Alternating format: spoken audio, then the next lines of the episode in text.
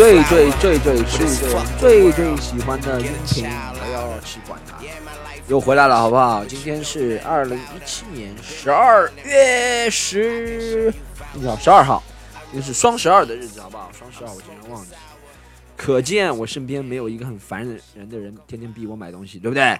好。今天是星期二，好不好？又见了一下，我们今天又聊些什么东西呢？然后今天其实心情挺好的，我这两天心情都挺好的，好不好？然后心情挺好，就跟大家聊点快乐的东西。第一个聊，嗯，哎，我最近写了一个笑话，大家要不要听？然后，哎，大家知道吗？我第一个就聊这个开门见山，好不好？我们从来不，呃，唯唯诺诺、束束手束脚。开门见山就聊一点敏感的，聊一点比较。越线的问题好不好？就讲那个我们北京伟祖呃祖国伟大首都，然后这两天天际线不是都啊那个拆了，然后又停止了嘛？然后我想出了个理由，为什么停止了？因为可能当时上峰领导传达的时候普通话不大好，他是对下面的小的说啊，我觉得我们这个北京的天际线要清理一下啊，你们去把广告牌给拆一下。他是想说擦一下，你知道。所有下面人又不敢质疑啊，是拆一下吗？来来来，都拆，拆呢，拆呢不拆啊？领导还是有那些老将的遗风的啊，就是，对不对？我觉得这是一个笑话。然后，我觉得为什么要拆呢？真的，很多国家出名的就是天际线，就是广告啊啊，New York 对不对？然后伦敦啊，然后芝加哥对吗？然后川普大厦那么大的一个标志，在全美都是一个。著名的也不能说景点吧，著名的一个像一个标志性的一个东西，啊，都没差。我们为什么要身当身先士卒要做这个事情？这不是平壤化了？我就觉得现在很多东西都是，你知道吗？就是一刀切，然后他觉得，哎，我怎么家里看不见谁谁谁谁谁，然后。下面的人，哎，这就是一个很官僚的做法。官僚的做法就是什么？官僚的做法就是，我是怎么上来的，下面的人看着，然后他为了上来，他也是学我这套，你懂吗？就是不管是在官场里还是在工作岗位里，这个官僚的作风一直在。就是，哎，我们领导，我当小的时候，我从来不问我的领导怎么样啊，我就去猜揣测他的意思，这就是一个。就是一个官僚的，也不能说中国，但是官僚主义的最大的弊端就是，你一定要猜，你知道吗？你懂吗？一定要去猜，然后层层给压力嘛，就是这就跟传话一样，就大领导给中领导，中领导给小领导，小领导给下面员工，员工给临时工包给临时工，对不对？临时工包给外地民工，然后一层层拆，拆到最后差了，一层层差到最后。拆到最后，意思都变了，扭曲了，你知道吗？我就觉得这是一个问题，大家都不敢质疑嘛，因为这样的棒打出头鸟嘛，这也是我们一个中国人的一个文化嘛，就是棒打出头鸟，不做出头鸟。然后，哎，我把这个皮球踢给别人了，我就是不用猜了嘛。到最后人没办法，没皮球踢了，啊，他才去猜到底什么意思，到最后就做错，对不对？我觉得这个是一个大乌龙嘛。好，然后我看一下第二个问题啊，我这两天去看了很多电影啊，我本来想讲一个，算了，我先讲一个我看了电影的好不好？我看了电影，我就觉得我操，那个我看了两个电影，一个是《寻梦环游记》的嘛，然后迪士尼新出的一个电影，还有一个是嗯那个《挚爱梵高》。首先我先骂一下《挚爱梵高》，好不好？就什么他妈的烂电影，大家千万不要花钱去看。就卖一些梵高的情怀，对不对？就用这梵高的名字，什么梵高莫奈展一样，就莫卖一些梵高的情怀，讲一些我觉得故事一般啦。故事如果他不是那种，他就卖那种什么现代风格画，然后把它成为就一张张，他不是电脑制作的，或者是他是一个个画，还不是在电脑上画吗？卖什么情怀？还有。你这个风格，大家去看了就知道，它就是一张张画连起来的，你知道吗？其实电影不就是这样吗？一一个个定格的画面把它连起来嘛，帧数越来越多嘛。我看到他就想到小蝌蚪找妈妈，你知道？我觉得我操，中国不是八十年代就有这种水墨画电影叫小蝌蚪找妈妈吗？啊，挚爱梵高，欧洲人卖什么情怀？三十年之后还是在玩这套剩下来的啊？我。还有剧情我也觉得一般，剧情就讲了一个大家都知道的一个东西，就是梵高之死，然后。呃，梵高怎么死的？然后他留了一个开放式的结局嘛，让大家继续想。其实也没怎么追忆梵高，我也没觉得把他的艺术啊或者怎么样。可能我觉得是谁想把这段历史给阐明了，然后我就觉得这个电影，我对艺术不是非常懂啊，你知道，我艺术门外汉。然后我跟一个女生去看的，我觉得这种电影，我看完之后女生能够觉得我很有内涵，但是我真的看了二十分钟，我就开始睡着了。然后一直就晃晃晃晃晃，人在晃，你知道吗？然后特别少的人看，而且喜欢看的人，看这个电影的人，我在那个电影院长宁那里的一个电影院看的，可能当天有三十个人在看，除了我和一个女生在看，也不是情侣了，就是一个女生朋友。然后在看之外，其他都是组团来看的，你知道吗？都是什么艺术学院啊，我觉得，然后老师布置的作业，老师说，哎，我们要写一篇关于梵高的论文，看一下这个电影。其实这里面的故事人人都知道嘛，梵高拿枪打自己，然后死了。梵高把耳朵割给一个妓女，梵高他弟弟也死了。梵高这些都是口口相传、耳熟能详的东西。我觉得没有一没有什么爆料，二他没有什么很大的一个背后的一个利益啊，或者很大一个意境，你知道吗？然后他的电影风格也没有出乎我的意料，我就觉得像小蝌蚪找妈妈，真的，我觉得像小蝌蚪找妈妈，我真觉得电影真不怎么样，然后而且容易睡着，我觉得。其实睡不睡得着，以后可以指数爆米花指数，还有一个就是睡着指数，大家投一下，呃，第几分钟开始可以睡着了？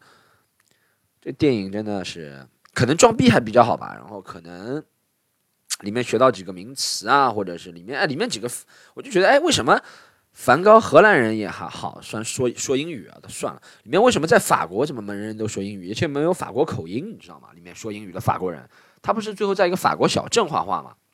为什么没有法国口音？法国说英语不是？Hello，Hey,，My name is Vincent，Vincent Van Gogh，Hey,，Nice to meet you，hey, 红红，喜嘞，红红，喜嘞，红红，为什么没有这种声音？我觉得这也是有点出戏的，你知道吧？英文叫 throw off，man，就有点出戏，我觉得。好，这个电影喷完了，我觉得这个电影真的有可能我的艺术照样不够，看不懂啊。有可能，有可能是这样。大多数原因是因为这样。你们说，很多人就说你懂个屁，梵高。还有，我觉得那些画，我觉得梵高，梵高画的还是那个，呃，那个现实主义的嘛。然后是当代现实主义的画嘛。我也觉得没什么好看的，你知道吗？可能他开创了一个时代吧，意义不同嘛。然后每个时代，就是说。每个时代都需要有一个人去引领。我觉得很多艺术我都是不懂，然后有些音乐我不觉得好听，就像电子乐我永远不觉得好听，你知道吗？然后 electronic music，然后还有那些 DJ 那些，我就不懂。然后 DJ 身价很高，然后 DJ 都在体育场里面开演唱会，就拿个 iPad，对不对？然后拿个苹果电脑，然后开始放，然后做一些俯卧撑。我操，这不就是健身教练吗？我就搞不懂 DJ 为什么。他们 DJ 不是就把两个人的歌合在一起吗？把两个几首歌合在一起，然后再啾啾啾啾啾咕，啾啾啾啾咕，Here we go everybody，对不对？DJ 不就就做些屌事吗？为什么 DJ 能火？我真搞不到。每个活动现在都要找个 DJ，自己弄个 playlist 放放不就好了吗？他一定要找一个，对，你要来 Put your hands up，耶，手举起来，还一定要国外的 DJ，然后看上去洋气。就 DJ 这种音乐火，我也不知道为什么。啊，我觉得音乐这个东西是通过通过一个旋律，然后通过歌词传达一个信息，对不对？传达传达这个作者在创造这首歌的时候所见所想所感，对不对？我觉得 DJ 这个东西，你懂啊？你懂？你懂说什么意思吧？DJ 这个东西啊，我觉得 DJ 有什么有什么所见所想所感啊？他在传达什么信息？传达到是耶耶耶，其实蛮好的。DJ 就是你如果。喝醉了或者有人飞啊的时候，然后听听 DJ 乐是容易迷失自我的，你知道吗？DJ 就是这种，DJ 就是夜场音乐嘛，就是迷失自我的音乐嘛，放飞自我嘛。但我真的不觉得这种是音乐，我在家也不会听，出去听到 DJ，然后有个现场 DJ 啊，fuck，就那个傻逼又来了，我操，我就要离开这个地方，你知道吗？啊？我操！DJ 这个东西真的是特别特别讨厌，妈的，就我不懂为什么这是什么啊？还有什么不懂？我觉得啊，还有一些还有什么推广，现在推广什么跑马拉松，对不对？我也不懂，这是运动里面推广的。每个城市我打开 CCTV 五想看一下 NBA，看到的都是跑马拉松，然后都差不多都是黑人嘛。但是 运动我就觉得为什么？每个城市都搞个跑马拉松比赛干什么啦？现在啊，妈都雾气腾腾的，都是雾霾，什么都看不见。妈的，是来吸肺吗？叫非洲人民来，什么吸霾比赛吗？你知道马拉松这时候肺活量多大？人家跑一是要给别人好好的奖金奖励，就跑一个马拉松对人身体伤害多大？你知道吗？每个城市，而每个人现在都考跑马跑马拉松啊。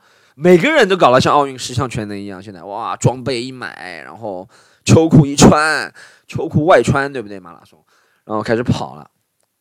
你健康跑跑个五公里到十公里啊好了，跑马拉松我就觉得你又不是明星大咖。然后我觉得这就是，你看过两年如果变成什么，呃，不叫跳绳，我不叫风气，你大家记得吗？我们小时候，by the way，我的段子都是不准备的啊。然后，by the way，然后我的名字叫 Storm 徐啊，应该把这个剪到前面。好，然后大家，呃，我反正想到哪讲到哪儿。大家想关注我的话，可以关注，就这个不要去管他的那个，呃，喜马拉雅，然后还有我个人微博 Storm 徐单口喜剧，好不好？好，继续讲下来。哎，你想我们小时候大家记得吗？然后都是流行跳绳、跳长绳，那个时候都跳全国都跳绳比赛。然后跳绳之后流行什么？流行拉拉啊，不是呼啦圈。溜溜球，全国都是这个比赛。现在流行马拉松，对不对？其实一样的嘛，搞什么运动，只是一个不知道各方里面谁能挣钱，我不知道，但肯定有人能够又挣钱又得利嘛。啊，哎，我的傻逼，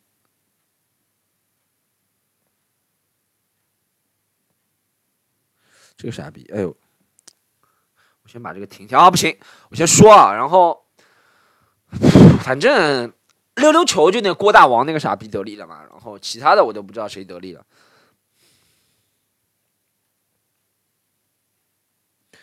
哎，这傻逼一直在发我微信，妈的！哎，大家有没有微信很不想回我？我真的每次斗志不高，就很不想回人微信啊，也发我微信，微信，微信。我觉得两种人特别寂寞的人。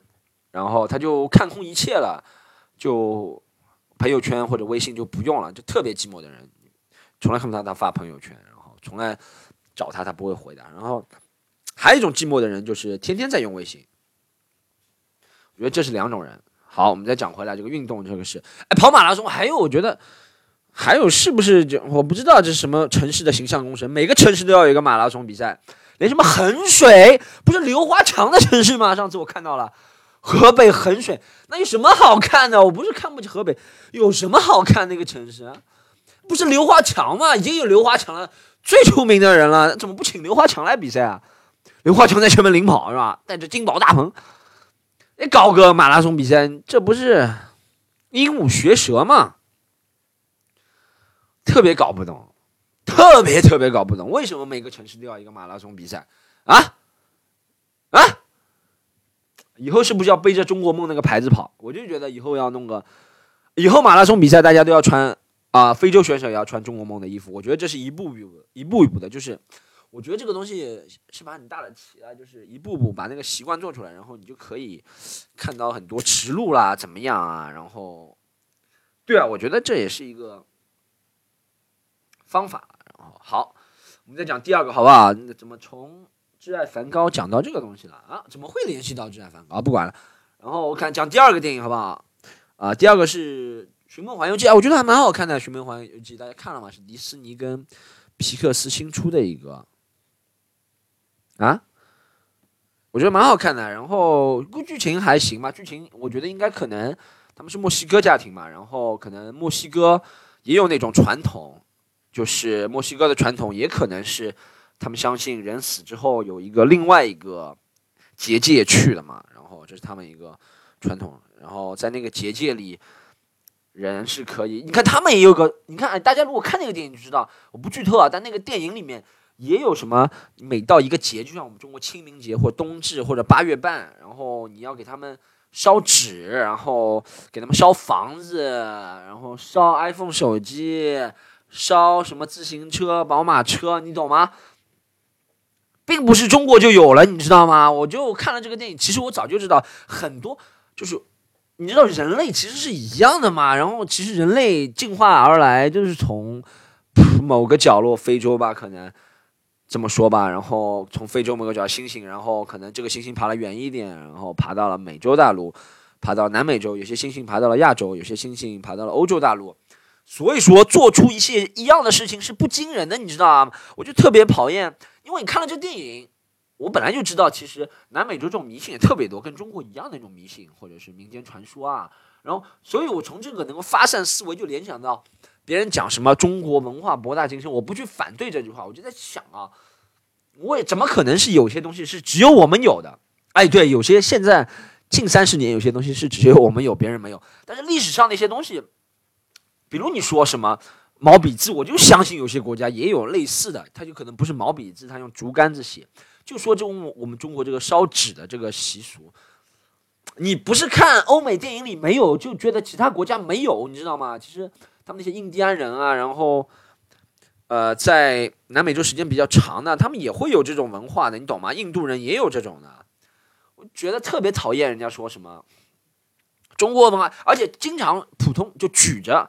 啊，民族主义大旗就是说，中国文化博大精深，中文是世界上最难的语言的人，基本上啊，大多数啊，除了那些《环球时报》的总编之外，基本上都是中文一塌糊涂，或者是不懂什么国学啊。然后，你知道人要，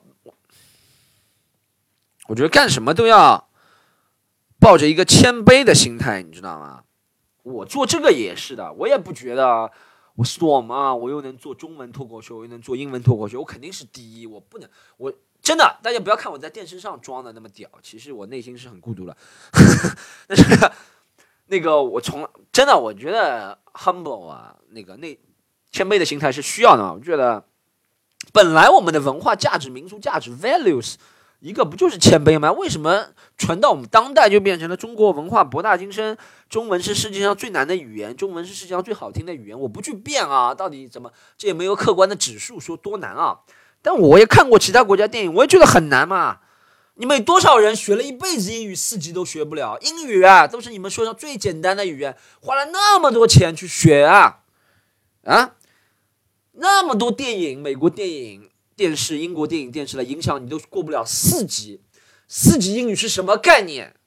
就是你到国外去，可能还是会饿死，麦当劳可能也点不了那种概念，你知道吗？四级真的就是个水平，就到麦当劳那个收银台就说。Hello, can can I have 呃呃呃呃呃我操，麦乐鸡怎么说？呃呃，Can I have number two? Yeah, two。他说 This one。说 Yeah, no no no, down down down, up up up. Yeah, middle middle. Yeah, this one。这就是四级的水平，你知道？这你觉得哪个比较难？这么多人学，我觉得我看到老外说的中文，我觉得这是一个闭塞，就是中国人太喜欢觉得中文不可能学好，你懂吗？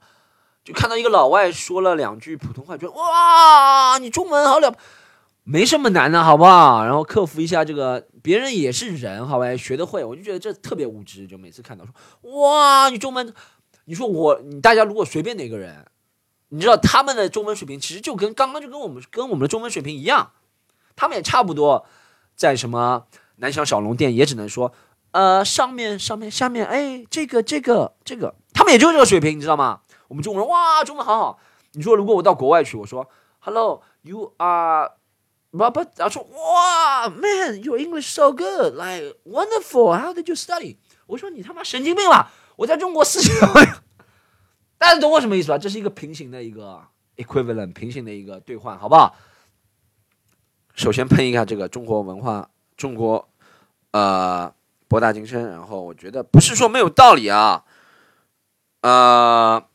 但就是不要老挂在嘴边，好不好？真的去学一点，好不好？大家学一下怎么写呃正体繁汉字或者简体繁体汉字。然后我真的，我前两天去银行办事情啊，签名哇，我签了七个自己的名字，一看七个里面还有一个就签了首先都不一样，你知道吗？然后平时都不大写字了，然后不代表你们啊，只代表我，我都不大写字。我相信有些人不大写字，真的有时可能自己名字都忘了怎么签，你知道吗？就是就很奇怪，就是脑海里有这个印象，但拿笔的时候就真的写不了。我觉得真的要加强这么博大精深的一个文化，为什么我们不去好好学呢？为什么要？为什么一是不去好好学，二是就不欢迎别人来学，你知道吗？我觉得这就是一个自卑的表现。一个是我觉得大国，一个是谦卑，还有一个是要开放，你知道吗？就别人学你才是证明啊你强大的一个标志，不能觉得啊你们外国人学不会这个的啊，我们这个乒乓球你们外国人怎么学会啊？瓦尔德内尔一定要在中国来学乒乓球，不是英国人发明的吗？如果英国人当时不把乒乓球带到全世界各地，我们乒乓球也不能成为王国的，对不对？这个好，继续讲下去。那个电影，我觉得那个电影其实，我觉得哎，你知道中国动画那个是动画片嘛，《玄云环玄梦环游记》。你知道中国动画片和外国动画片现在我看下去最大的缺点是什么？最大的不是缺点了，最大的不同。为什么咱们说花个几十块钱看国外动画片值？因为除了那个故事剧情啊，故事剧情也是很重要的一部分。就从动画片的本身，我就真的觉得别人动画片做得好。那个人，我不是我非常不懂。就是动画片的制作过程，但我觉得真的就是跟真的如啊，就是栩栩如生，只能用这个形容词了。特别，它就协调，你知道吗？人在讲话的时候，他的四肢摆放，这就是很精密的一个科学了。我觉得可能，你就看中国那些动画片，什么光头强啊，或者是什么，特别不协调，你知道吗？讲哎，嘴在讲话，谁嘴讲话，哪句话都这么大，就是我觉得就不用心，真的。我记得以前十几年前看动画片，有些动画片做的不错，我真觉得十几年前的动画片就做了比现在好，真的。十几年前那些什么《我为歌狂》啊，然后还有什么国产动画片啊，嗯，《我为歌狂》，哎，好像就好像就《我为歌狂》啊，还有什么国产动画片啊，《舒克贝塔》我都觉得做的不错，要协调。后面出了那个什么大垃圾电影嘛，什么《喜羊羊》，我操，《喜羊羊》一没内容。二没制作，三，对不对？三三有，它有市场，好吧？它有洗脑功能。但是，我这就是最大的区别，你知道吗？如果你那个讲话的时候，就不管做什么动作，讲话或者整个场面，就很容易让人出戏，你知道？我就不会去关心你有没有什么内容，有没有什么深度了，你懂吗？这是我们国产一个。电影一个最大的问题，我就觉得特别特别特别妈的，暂停一下啊！我看一下，我们讲了二十二分钟，马上音质不好，你们又要叫了，抱怨了。好，那个刚刚音质还不错，我听了一下，然后现在回来了，然后继续聊这个动画片的问题。我觉得一个动画片，就是动画片，其实真的是。是以一种看上去像小孩的形式，是做给大人看的，你懂吗？我觉得这就是 South Park 南方公园就诠释了这个精神，啊，Family Guy 诠释的这个精神，Simpsons 都诠释了这个精神，就是你看上去它像给小小孩看的，就是每个造型都很卡通，都跟真实世界失真，其实它的意义是给大人看的，你懂吗？很多美国动画片之前看的那个《疯狂动物城》都是给大人看的，我觉得。因为他用一种比较不冒犯的一个样子做一个动画片，可能有更多的大人能够同情或者理解，或者能够大人就能接受，你知道吗？它是一个很取巧的方法，动画片，它就能把一些啊真实生活当中需要耗费很大，或者是需要会引起争议的一些东西，它就软化了，你知道？我觉得这动画片是一个很好的东西，真的，我们可以动画动画片传达很多大人世界才有的道理，不仅仅是给小孩看的。不要幼稚，好吗？好，那个两个动画片讲完，但我真的不剧透，我真的建议大家去看一下这个《寻梦环游记》，然后一个人看最好，我就一个人看，因为还有我，我一个人想，这个电影妈的啊，它不是一个动画片嘛，三什么 D 啊，戴什么三 D 眼镜啊？我最终才知道为什么要戴三 D 眼镜，就戴了眼镜之后，就没人知道你哭的像个傻逼一样，到结尾真的是挺感动的，好吗？嗯，大家 推荐大家去看一下啊，我。跟迪士尼也非亲非故，但就给他推荐一下这个。好，今天又到了阅读啊粉丝写信提问的环节，然后有一个听众给我写了一个比较长的东西，然后我给大家念一念，然后回答一下好吗？然后大家也可以呃，任何方面情感工作，我说任何 everything 情感工作，或者是不要提问，我觉得可以用一个事件来告诉我，就你工作当中发生了什么事，情感当中发生了什么事，或者你在职场上发生了什么事，你在你对八卦明星的看法，然后我交流一下好吗？留个开放式的给我，你不要觉得 storm 怎么样才能变得搞笑。你觉得这种问题，你说我能回答你吗？把吃饭的家伙都给你了，是吗？看一下啊，这里有一个是这个人，对，把他名字隐去好吗？他的前两个字，如果你在听，你知道我是读你的信，前两个字叫做隔壁。好，隔壁叉叉叉叉叉同学，他说，Storm 听了你的 Podcast，我很想分享我自己的经历啊。其实按大家说的，我就是个渣男。哎呦，但是我还是想说，真的要分享出来，哪怕跟你吐槽。好像你也没时间、没精力吐槽我，哈哈哈哈哈哈！哈，好，我真的我这次拿你来吐槽，真的就因为你一个人给我写了这么长的，好吗？平时我真的是没有精力。好，继续读下去。他说我有一个谈了四年的女朋友，啊，我大三的时候，她大一，我毕业到现在异地两年，她今年毕业，为了我，她为为了我，她从一个一线城市到了我家这边一个三四线小城市。本来打算在国庆节结婚的，结果就在这个时候出了问题。哎呦，五六月份在答辩，他回学校。我刚换的一个工作，跟一个女同事擦出了火花。哎呦，是不是在什么工厂里面插电灯泡？我觉得工厂里面恋爱肯定很多，看他是不是工厂。啊，我就有点飘了。讲真，四年有吵过架，但是从来没有超过两天。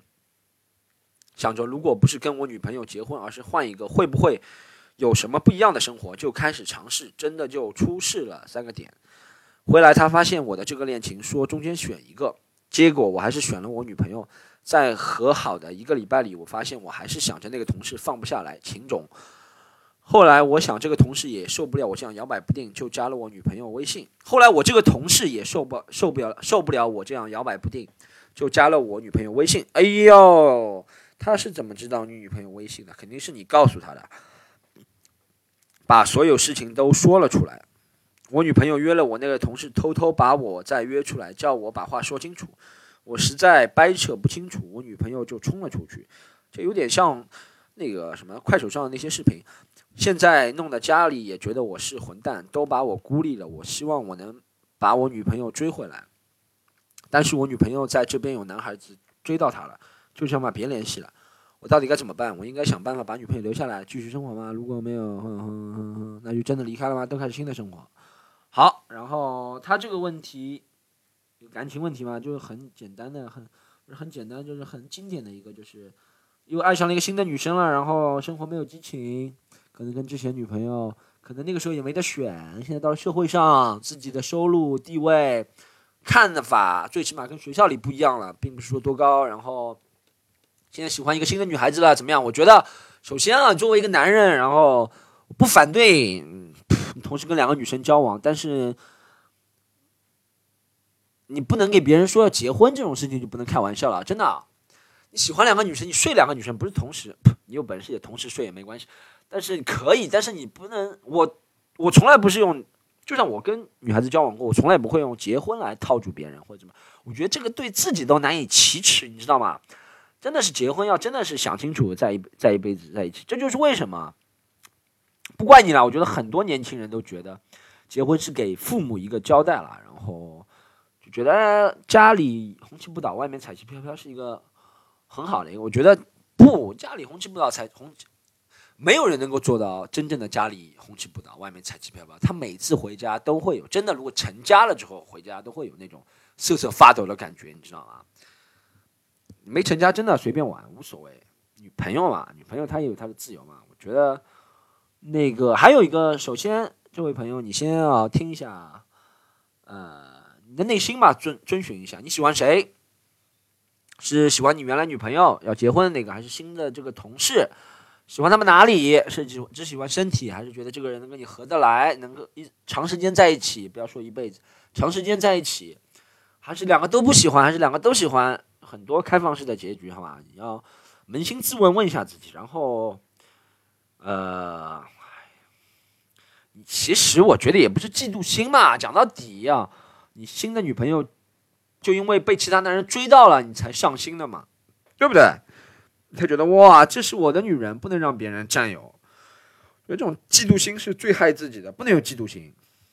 嗯，不能觉得我追她回来或者是怎么是因为别的男人占有了她，虽然很正常有嫉妒心，但是我们一定要战胜嫉妒心，好不好？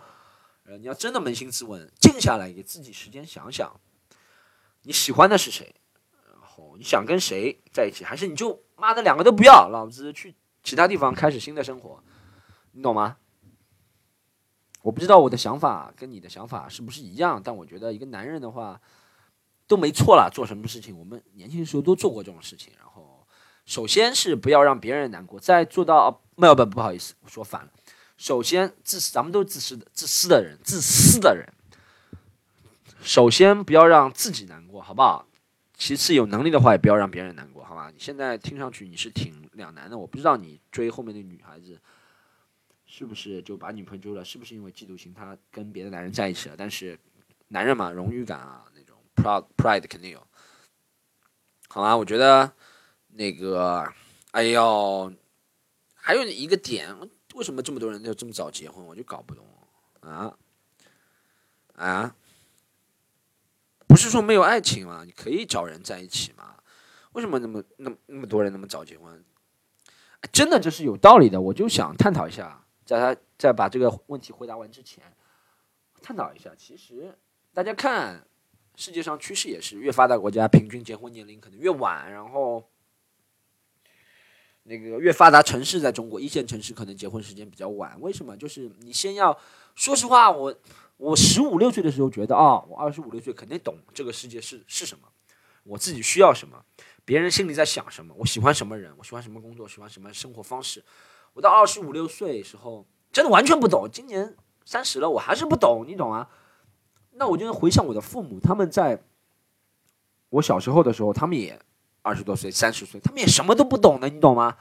其实这不是一个很好的状态。有人可能成熟，你先要把自己解决了，先看懂这个世界，看懂人情冷暖，再想到结婚和别人在一起，好吧？这是我对一个结婚看法，先把世界看懂啊。先把自己看懂，不要世界看懂，先把自己看懂了。有的时候真的就觉得，你现在有个小孩，就是很不负责任的一个表现，或者是成立一个家庭。你可能是想长大，但是我觉得给自己一个时间吧，好吧。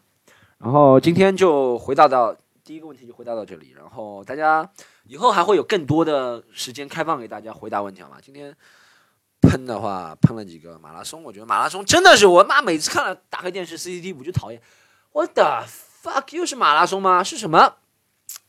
非洲马拉松就马拉松就像非洲人民的奖学金。我操，这个比喻好好。那个这一期我要去管他，然后就到这里了，好吗？然后每次都说最后送大家个音乐，每次都没送，但没有人提出来，说明没有人听到底。妈的，一定要听到底，好不好？这次真的送个音乐，我也不讲名字了，免得给自己挖坑，但一定送个音乐。发现讲这么长时间，我也变成大舌头了，好吧，我那个今天就这样。然后大家还有在上海的话，如果想看年底了嘛，有很多演出，大家想看我的现场演出，还有我们这边朋友的现场演出，可以啊上微博关注喜剧联合国，还有上微信公众号关注喜剧联合国，你就搜喜剧联合国的拼音就可以了，好吗？啊，可以关注我个人 Storm 徐单口喜剧，我们在嗯。圣诞节那周有个专场演出，会有大咖来，啊，后面还会有很多演出，中文、英文都有，大家上关注就可以了，好吗？谢谢大家。然后最后是，啊，最后没了，我等会出去了，今天四点半了已经，争取把这个快点上线，好吗？今天到这里，拜拜。